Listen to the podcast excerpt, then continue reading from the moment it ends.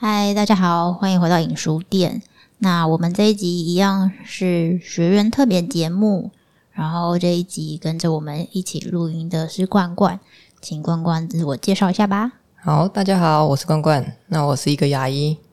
嗯，罐罐之前跟我分享了他就是非常非常的害羞，就是他连跟病人打招呼都会紧张，然后他可以来做这个，就是我们因为我们在录音前其实像之前有一个。就是现场的活动，然后是做十五分钟的发表，然后而且冠冠来不是第一次了，我一直觉得这件事情非常不容易。对，好，那今天选的这本书呢，叫做《经济不是市场说了算》。那跟之前的书比较不一样的是，它是我们这一次这个活动里面十本书比较呃跟个人相关的，因为呃之前的书大部分比较像政治的话，就会讨论大的议题嘛，国家、群众啊等等。啊，经济的书的话，它可能也是讨论呃政府啊、工会啊、公司等等。那这本书比较特别，它跟自我比较相关。那想也想问冠冠，为什么当时会在这个十本书里面选择这本书呢？嗯，今天这本书它的标题叫做《经济不是市场说了算》，那它其实有一个副标叫做《迈向幸福经济共同体的伦理行动指南》。那当初选这本书，其实是因为好奇到底幸福跟经济有什么样的关系？对，那所以其实，呃，经济不是市场说了算。当初看到的时候就想说，那到底是谁说了算呢？我觉得有部分的人可能会跟我一样感到疑惑，就是经济不就等于市场吗？市场不就等于商品的一个买卖跟交易？甚至当你询问一个东西有没有市场的时候，就是其实你只是想知道这东西能不能够让你赚钱呢？所以我觉得作者其实他在这个英文的标题啊，就是有标示出他的想法，叫做 “Take Back the Economy”。他觉得经济啊，其实是一座冰山，但是大部分的人看到只有只有海平面上那一小小白白的那一块而已。所以他希望让大家去认识经济实际的样貌，并去思考到底除了赚钱之外，有没有其他的可能性，就让这个人类的社会啊跟环境有机会成为一个共同体。一起去前往一个更美好的未来。我觉得这，我觉得冠冠就是很很能够抓到重点哦。就是确实啊，就是在现代社会，好像已经我们很少会说，就是就当然大家还是会一直想要赚更多钱哦。但是大家好像也都已经知道说，赚更多钱跟幸福就是没有绝对的关系。甚至就是在世界各国的评比里面啊，除了 GDP 的比较之外，其实也发明了很多。其他的指其他的指数啊，什么幸福指数啊等等，那不就表示呃经济跟幸福是脱钩的吗？对，那我相信很多人跟冠冠有一样的疑问哦。那所以接下来我们就请冠冠帮我们介绍一下这本书，让我们一起来看看经济跟幸福到底有什么关联吧。嗯，我觉得这本书呃，当初我阅读完的时候啊，其实我觉得它还蛮适合。就是在寻找工作跟生活之间平衡的人，那即使是工作狂啊，我觉得这本书可能也给他们，也可以给他们有所启发。对，但是我觉得这本书其实比较不适合，可能连三餐都无法温饱，或是说他连物质的生活都很极度匮乏的这些人，因为当你的生活都非常不好了，可能也没有心力去思考大家怎么样一起变得更好。所以这本书呢，其实有五个部分，好，来切入，分别是由工作。市场、商业、财产跟金融，那他告诉我们这各方面呢，可以怎么样的去参与经济？那以下其实我想要介绍两点，第一个是工作，第二个是市场。作者跟我们说啊，工作的部分，工作不是为了赚钱，是为了要活得更好。那大家可能会觉得，诶，是赚钱才能够活得更好吧？他们之间有一个先后的顺序存在。但作者想要表示的，其实是赚钱只是活得更好。里面的其中一部分，那其他部分呢？书里其实介绍了五个指标，可以拿来检视自己的生活有没有失衡。就是第一个，除了对工作是否有热情，有没有办法从工作中获得成就感之外，你的财务的状况是否稳定，或是你跟家人朋友之间的关系互动是不是有品质，甚至你的身体心灵健不健康，还有你对你生活的环境有没有认同跟归属感。所以，想象你的生活其实是一个生态系。当有各种的这个评估的标准的时候，你就很像是拥有了一个很丰富的生态系，不会因为其中一个指标无法被满足，就觉得生活快要崩塌了。所以这边我想要就是跟大家分享一句话，叫做大家应该有听过，就是不要为了工作而生活，要为了生活而工作。那这边想跟大家分享我自己在这观念上转变的一个经验。在几年前的时候呢，我在一间血汗的医院当住院医师。那时候因为工作很累啊，所以很多人都陆续的离职了。但我认为，诶，只有不停的学习才不会输别人。那所以我也投入了所有的时间在工作。那时候我认为啊，这其实是一种投资，它可以在未来变成我的成就感或是财务稳定的一个来源。那所以即使没有时间啊，跟家里通电话啊，跟好朋友好好聊天，我觉得也可以以后呢再来弥补这些距离。那即使没日没夜上班啊，值班。没时间好好吃饭，甚至连上班都要去厕所定闹钟去补眠。我也觉得，哎，我够年轻，这些没有问题。那直到某天呢，我花了很多时间，甚至是熬夜做出来的一个大报告，结果被评论得很糟的时候，哎，我忽然觉得很茫然，好像我在工作上的这个付出都被否定了。那我也想不到到底可以跟谁分享这种心情。那我也因为没有好好的休息。所以我也没有体力去进行一些户外的活动来转移注意力。那时候虽然说不知道有评估生活的这五个指标，但我的确深深感受到生活的一个匮乏，所以我才慢慢的开始注意，诶，自己的身体的状况啊，多花时间陪伴家人朋友，这些以前其实我就拥有，但是却被我选择性忽略这些东西。那即使我可能会需要付出一些代价，像是诶，可能事情没有当天做完，就会被扣钱，导致心情就是比较低落这些情形。那所以其实不要为了工作而生活，要为了生活而工作。那其实并不是要将我们原本的生活形态给砍掉重练，它中间的转变啊，只是要提醒我们自己是有选择的。那我们可以选择用更多元的这个衡量标准来评估生活。那你会发现，其实你不一定会非常的快乐，因为没有人可以永远快乐。但是在快乐跟悲伤之间，其实有一个地带叫做满足。书中告诉我们，我们拥有平衡且满足的生活才是最重要的。嗯，我觉得这超级重要。就是这本书，我也觉得啊、其中一个很重要的重重点就是有选择哦。呃，他在讨论经济的时候，他一直想要破除大家对于经济过往的想象。大家过往对经济的想象可能就是蛮单一的，然后可能觉得自己不能够做什么。然后，但是这本书就是刚刚刚一开始介绍，就是 take back economy，就是夺回这件事情。他在书中也强调很多次。我觉得他的夺回更多是大家可以对你的生活有选择，而不是只有赚很多钱，然后而是有更多不同的呃生活的幸福感来源，然后。而且它是长期的，就是你不是永远都是那样子，你当然不可能永远超级快乐，或是永远超级悲伤。然后，呃，它应该是一个动态的，但整体来说，它是平衡且满足的。我觉得这是一个非常呃非常好，然后非常值得参考的指标。嗯，那刚刚我们提到的其实是如何让自己活得更好。那我们可以怎么样做，让其他人也可以活得更好？那就是这边要提的第二点，市场。书里面跟我们说，呃，除了花钱之外啊，你还有机会可以改变世界。主要是因为消费就是对你所认同的价值观去做出行动。那现在因为全球化的关系，其实供应链变得非常的复杂。你花钱买了一个一个商品，像是手机的时候，你可能只觉得你得到了一只手机，我们不知道这个手机的这些零件啊，到底是来自于哪里，或是在什么样的环境被生产出来。那所以，现在有越来越多的国家，其实在提倡这个伦理消费者指南。它其实就是经由更多的对产品资讯的揭露，包括主动的去了解相关的新闻啊，或是被动的从产品标示来获得这些资讯。那为什么要讲伦理呢？其实伦理就是我们透过这个产品跟地球之间连接的一个方式啊。书里它其实有提到，一个产品它可能经由五个面向去对地球产生影响。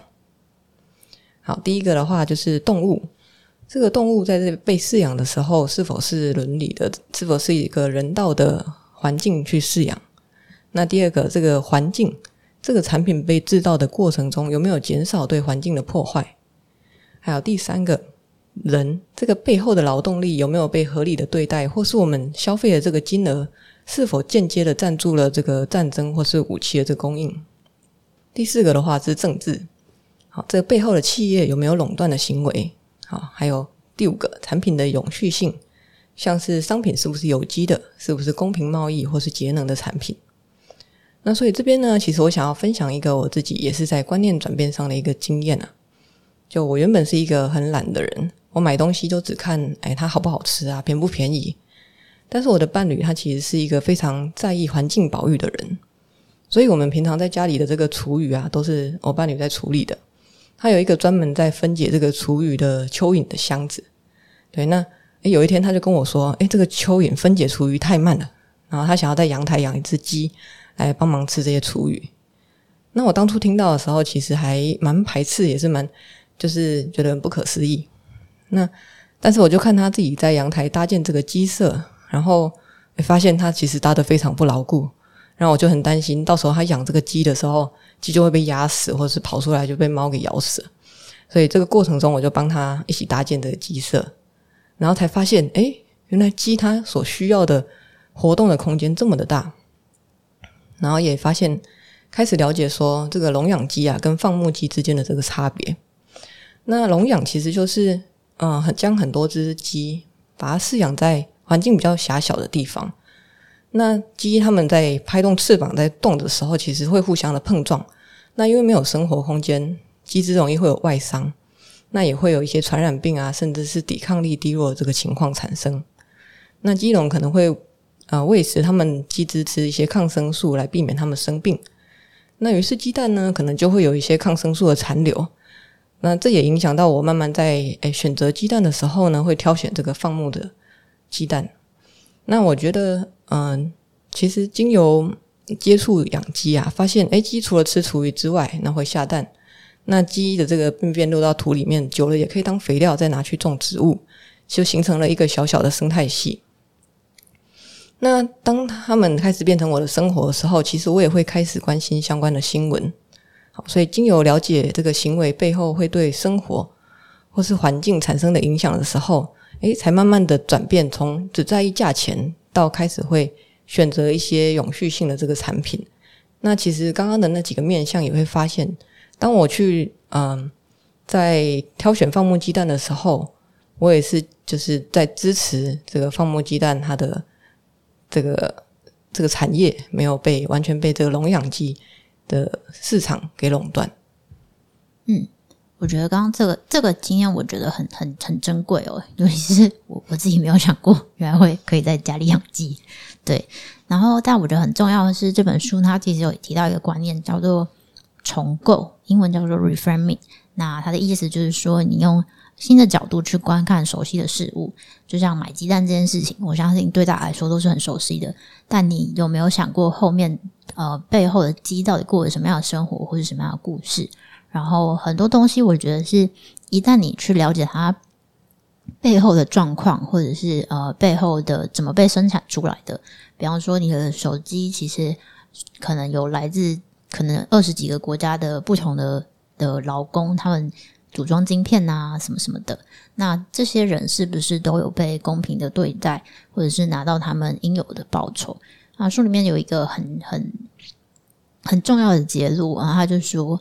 有时候你，你你所享受的便宜，可能是远方的人跟他的孩子的利益，就是牺牲了他们的他们以及他们孩子的利益所得到的。对，所以你有没有就是当你在买东西啊、行动啊、工作的时候，有没有把这些东西考虑进去？我觉得是很重要的。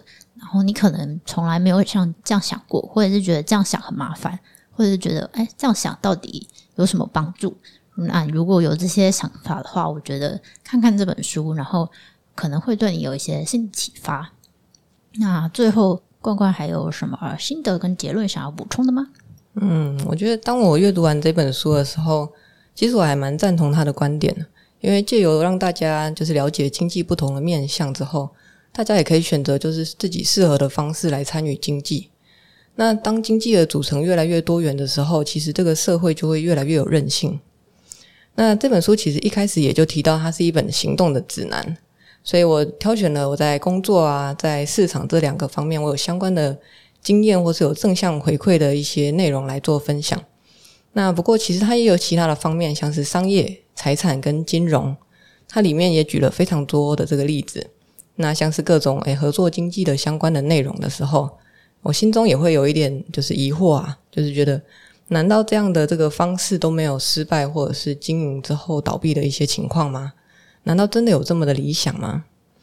不过我后来想了一下，也许就像我分享的例子一样，我没有办法保证我的例子也适用于其他人。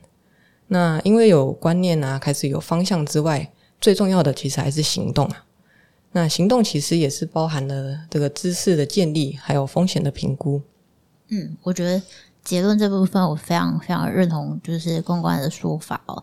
我觉得第一个最重要的是自己适合的，就是这本书它有很多面向，然后你可以选你自己适合的来来看，然后甚至。你看了，比方说，你觉得你比较有感可能是工作。那工作这一章里面，可能也不是全然那么适用。比方说，它的五大指标，可能对某些人来说，嗯，他就觉得对对于环境，比方说生活环境的认同，可能真的就还好，就是不太影响他。